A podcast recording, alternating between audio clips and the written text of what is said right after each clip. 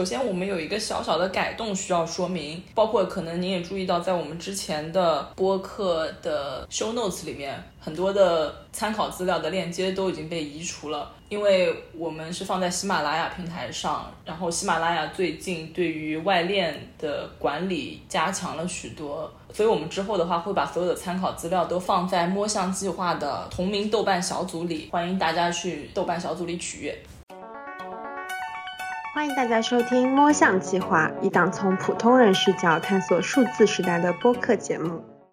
大家好，我是满地。我是路易斯，我是玉洁。那这一期呢，我们想要讲的是交友软件，包括约会软件，还有相亲软件背后的算法，还有就是我们自己的一些亲身经历。首先给大家就是想给大家念几个惊人的数字，我们最近查到的资料，就根据艾媒咨询数据显示，到二零二零年，我国互联网陌生人社交的用户数量预计达到六点四八亿，就是我们这次二零二。明年人全国总人口的将近一半。同时，从初代婚恋交友平台世纪佳缘百合网，到陌陌探探这类主打颜值社交的平台，再到避开露脸更注重三观、性格、爱好等内在社交的 Soul，我们见证了一代代婚恋配对、相亲交友产品的大变样。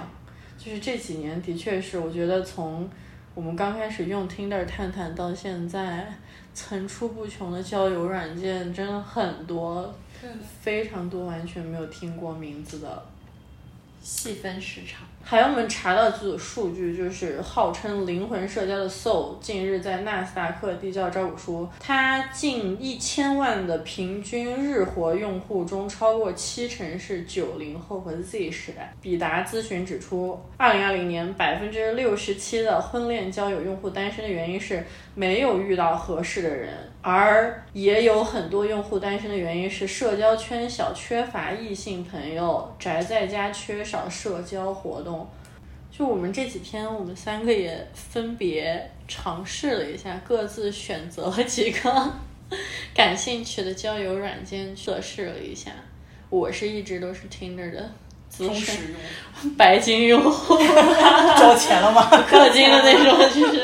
还有我还有用 Soul 嘛，Soul 大家其实好像都用了吧？这些天，嗯嗯，算是用了，嗯，至少注册了。我是差不多一一八年、一九年的时候，我第一次听说 Soul。那个时候，我一个朋友在用嘛，他又给我在讲他在 Soul 上面的一些交友的经历，就说啊是个陌生人交友的呀，然后里面还有一些功能什么的，挺有意思的。但他当时给我形容的是一个小众的社交软件，哦对对。但现在已经很不小众了。嗯，为什么当时会觉得它小众？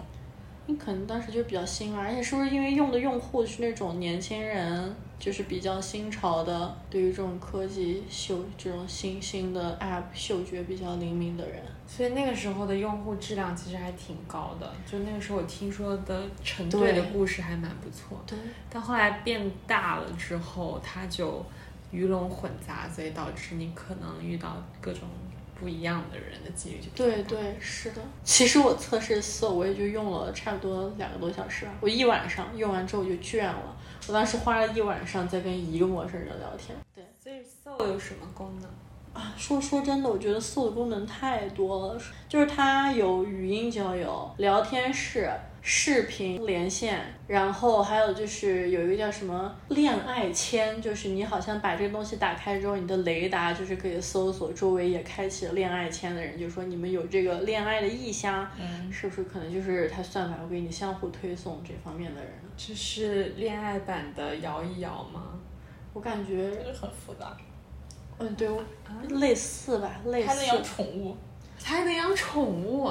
还可以送礼，还可以线下送礼，还有线下是线就是实体的礼物，不是虚拟的礼物。哦，这样，嗯，我都没看，就是不会有电商吧？有有，你是从他电商买了之后送到，就是你在跟别人聊的时候，你可以选择给他送礼嘛，然后可以送虚拟礼物，这个就要充钱的。嗯，还有实体礼物，它下面就给你一些选项。啊，哇塞，就为了 IPO 拼了，功能真的是非常的多。然后还有送他礼物。你可以送这种，比如说什么大白兔奶糖啊，还有一些萌萌的这些公仔呀、暖宝宝啊、棒棒糖啊、麦克风这些。所以这些国内的软件真的，他们功能太可怕了。横向的扩张。因为我之前看《明星大侦探》的时候，他们经常会在推广 Soul，然后他们推广的就是你可以，你可以视频聊天，但是你同时可以遮掉你的脸。就是把你的脸动漫化，或者用一个什么东西来挡掉，然后乔碧罗那种吗？想到了，然后就是他当时在推的是这个功能，视频。说实话，我现在感觉我就是疯狂的测试了一晚上，我对所有了解还不到百分之一，因为它的功能实在是太多了。然后路易斯，你不是最近也在测试一些别的软件？我除了 Soul 还试了一个叫做橙 App，然后它好像是极客开发的吧，就是算是比较轻量级的一个软件。它里面功能就非常简单，只有三个 tab 下面。第一个 tab 就是喜欢了你的人，然后会列出他们的照片、个人信息什么的。然后中间这个部分就是你们的，假如说你们有聊天的话，你们的聊天记录会在这里，但是它只保存你们三天的聊天记录，就是三天之后你们要么就自己加微信联系，要么就放弃继续联系。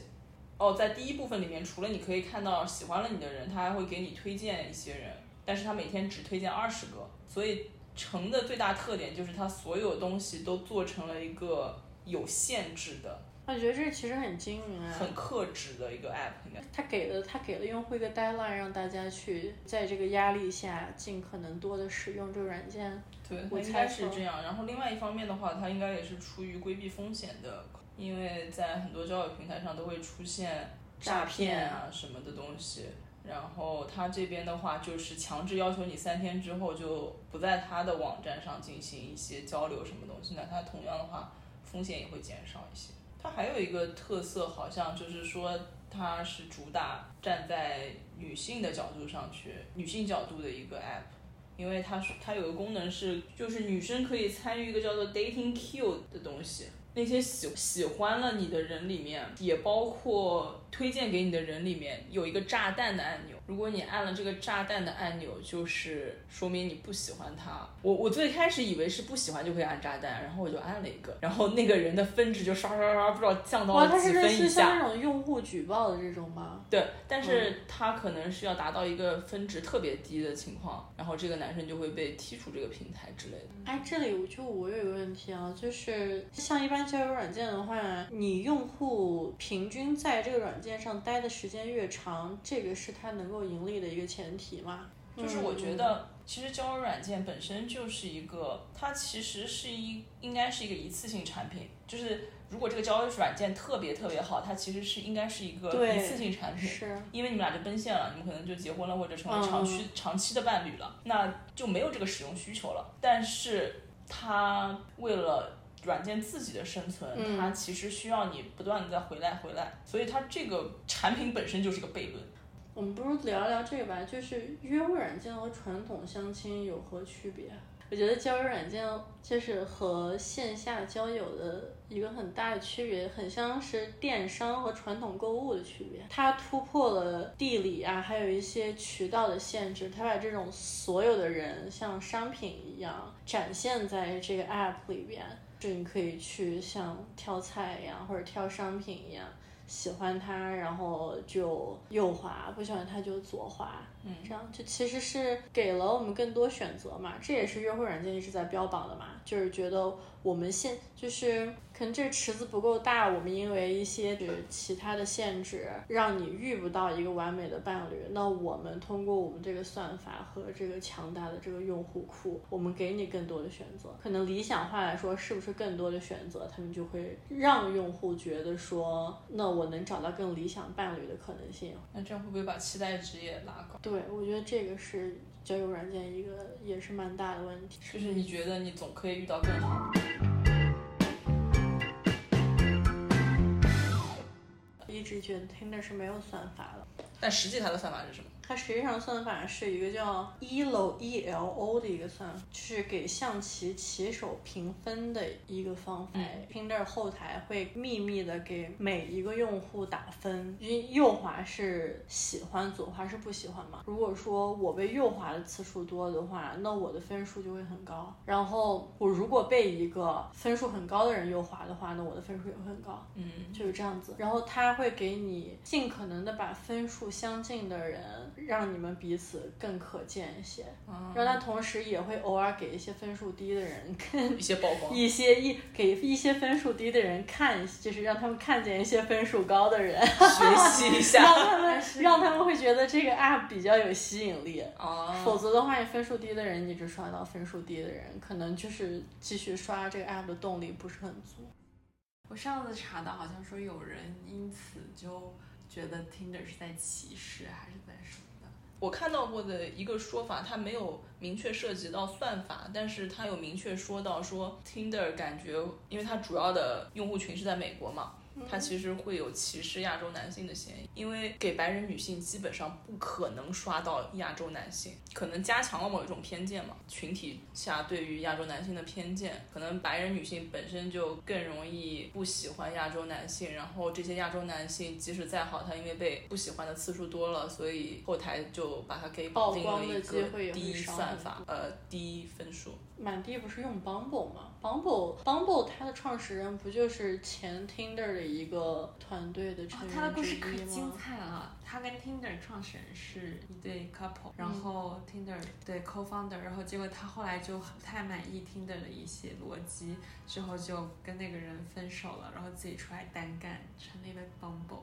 因为因为她本身就是女性，所以 Bumble 也是一个女性为主导的一个 app。那女士他的女性主导体现在哪里？它主导就是，如果你两个人 match 了的话，女生必须是先发话的那个。哦，就是如果你两个人 match 之后，女生不发话，那男生也没有机机会打开这个话题。让女生更主动，同时也避免了一些男生可能语言上一上来就骚扰一些女性用户呀。对对，So 就是我们觉得他没有算法，但是他又表现出一种他是有算法的，因为它会显示你和另外一个人有百分之多少的哦匹配的那个东西。嗯，而且刚刚注册用户的时候，他会给你提几个问题嘛，对，做一个这样的小测试。蛮奇怪的问题，就是不知道能看出什么。第一个，你更喜欢被认为是一个不容易心软的人，还是一个心肠软软的？对这个问题，就是你不知道他问，你很难猜到他问到底想要表达一个。什么？而且我也不觉得这在平时交友中是一个很重要的问题。嗯，就是你会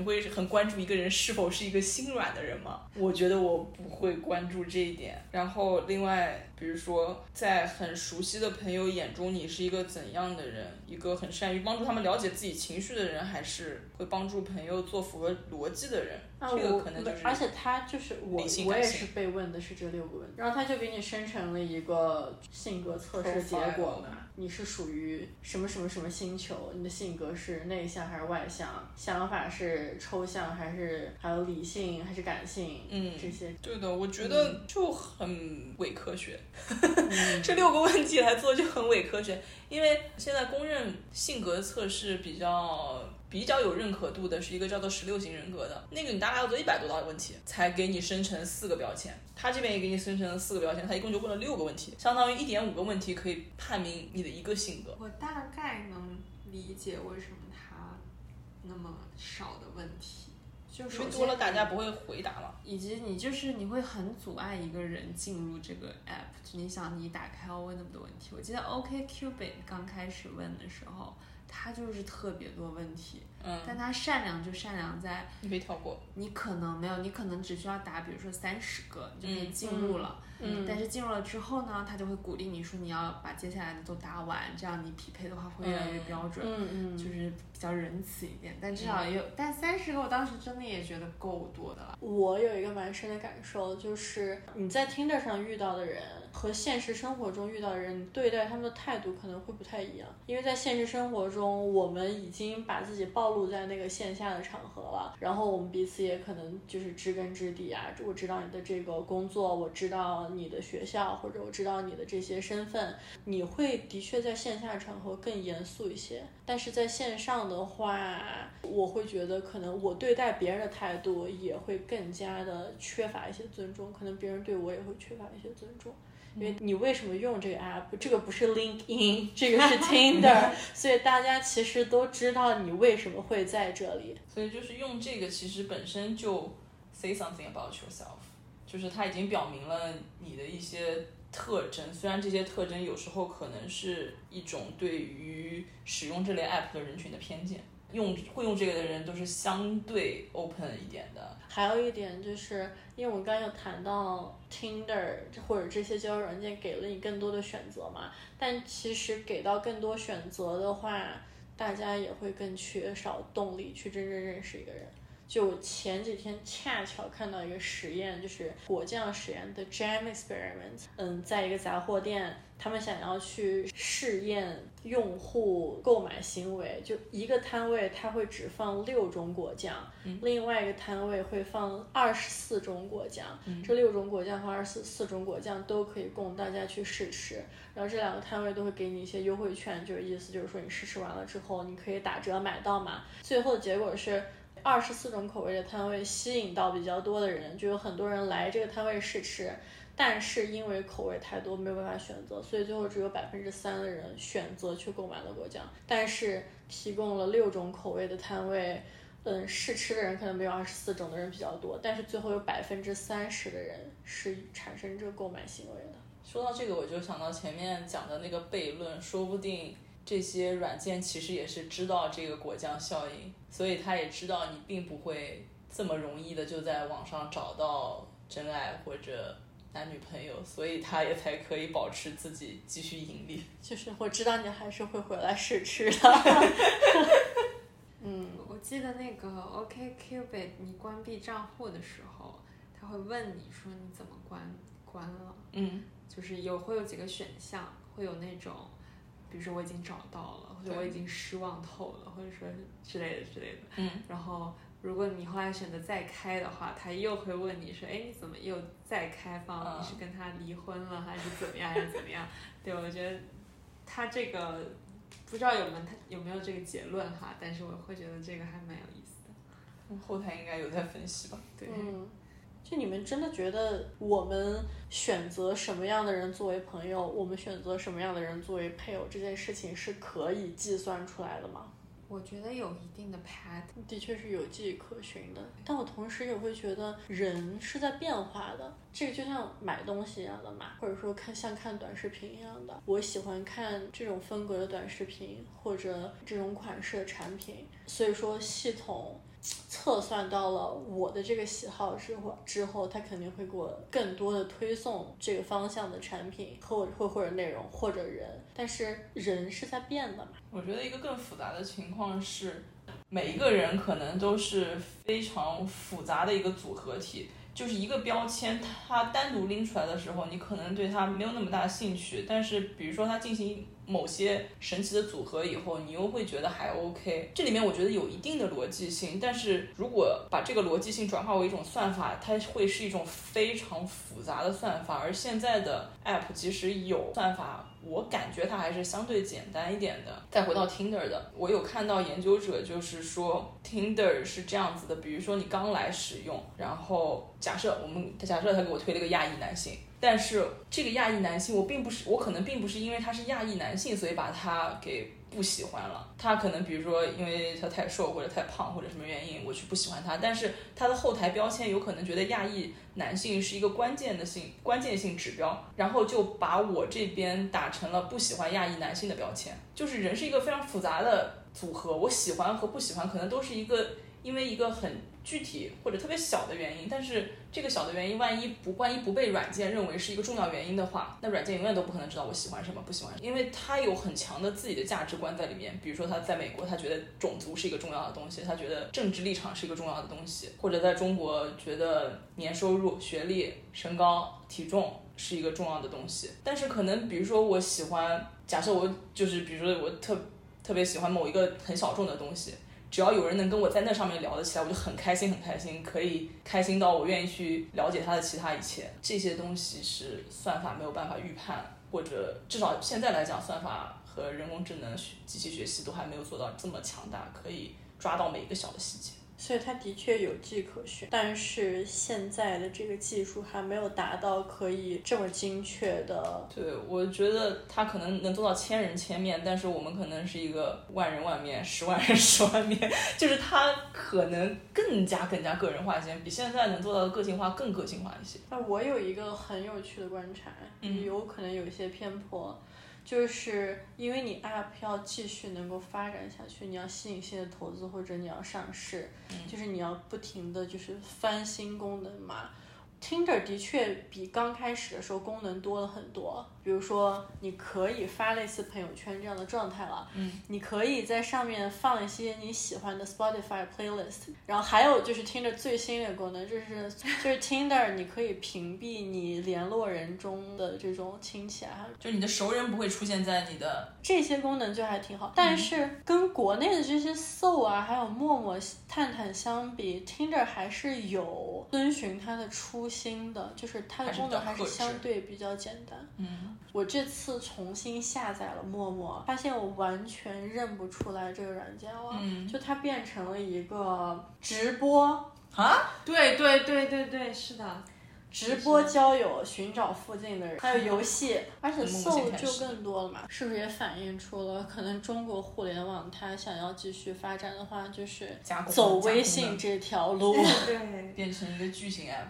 其实现在也不仅仅是 dating app 在做交友的功能，有很多其他的软件附带了这种交友的功能，嗯，而且感觉越来越多，比如说网易云音乐、QQ 音乐是，这种，豆瓣也是一个交友平台，还蛮多人在豆瓣上发，但是那个就没有什么算法的，所谓的算法。发散一下更多了。其实游戏，游啊戏游戏多是的，那个而且我之前听有一个是讲，嗯，有一个播客是专门关于残障人士的，然后那一期他们请了一个残障人士的游戏开发工程师，他们的游戏就是专门给专门让残障人士也可以玩的游戏，就是他们就会说在他们的游戏里面有很多成了的 CP，还有像直播平台本身也是交友的平台，谢谢大哥送的，谢谢大哥送火箭。其实我觉得这些都是属于兴趣交友的范围。对啊，就是我们可能有一个共同的兴趣，听播客也好，打游戏也好，做直播也好，然后因为各种，因为这一点去互相了解啊，这样子。哎，但是我感觉像那种，就它不是平台在主动把你们俩连线的这种，对它非常考验的是你在互联网这个情境下跟一个陌生人产生连接的能力。哦，这个能力真太难了，你作为一个豆瓣十三年，我没有跟任何人产生过连接，对，我觉得好难。我互动的都是我认识的人。但是我说很很强调这人的主观能动性，我只要想交友，没有什么 app 能拦得住对我。对。记得小时候在那种聊天室里，这期就是你能不能找到，最后终还是取决于你自己。就是还是我们最开始的那一期的标题，但凡最难控制的还是你自己。对我觉我觉得它这个就是相当于就是就相当于是淘宝解决了把你跟商品连接的一个过程，但是你快递你还是要有快递公司把它送到你家。我觉得现在 data 它只是解决了淘宝的那块问题，但是快递公司还是你自己。那今天我们三个就是简单聊了一聊各自对于约会软件的一些使用经历和看法。其实交友软件这个话题能聊的内容很多，以后可能我们也会就着这个方向再深入的挖掘一下，其中包括是算法啊、用户啊，或者一些特定的 app。如果说你有什么想要评论，或者说想要跟我们分享的故事，也欢迎请在评论区留下你的看法。那我们就下期再见，拜拜。拜拜。拜拜。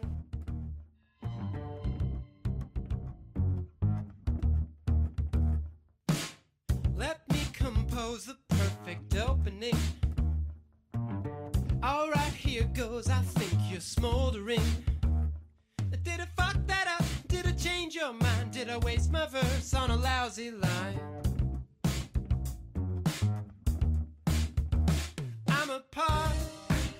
Looking for a home. And my heart's a hungry animal. So if I whet your ample appetite,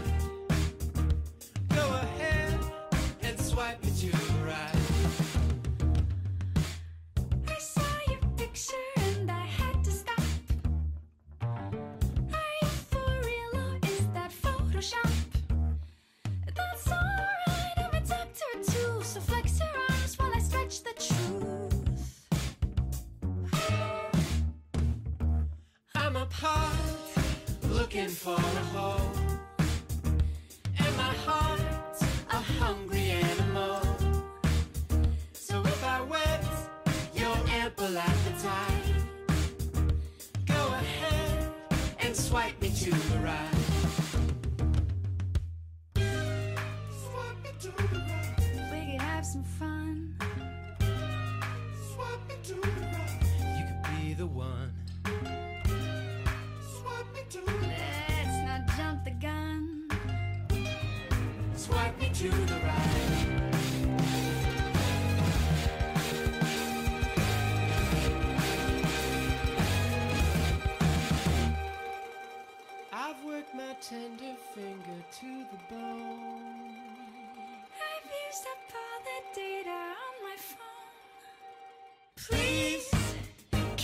just meet. This heart is hungry. Soon enough, I gotta let it eat. Oh, baby, baby, please. Just name the street. You look so lovely.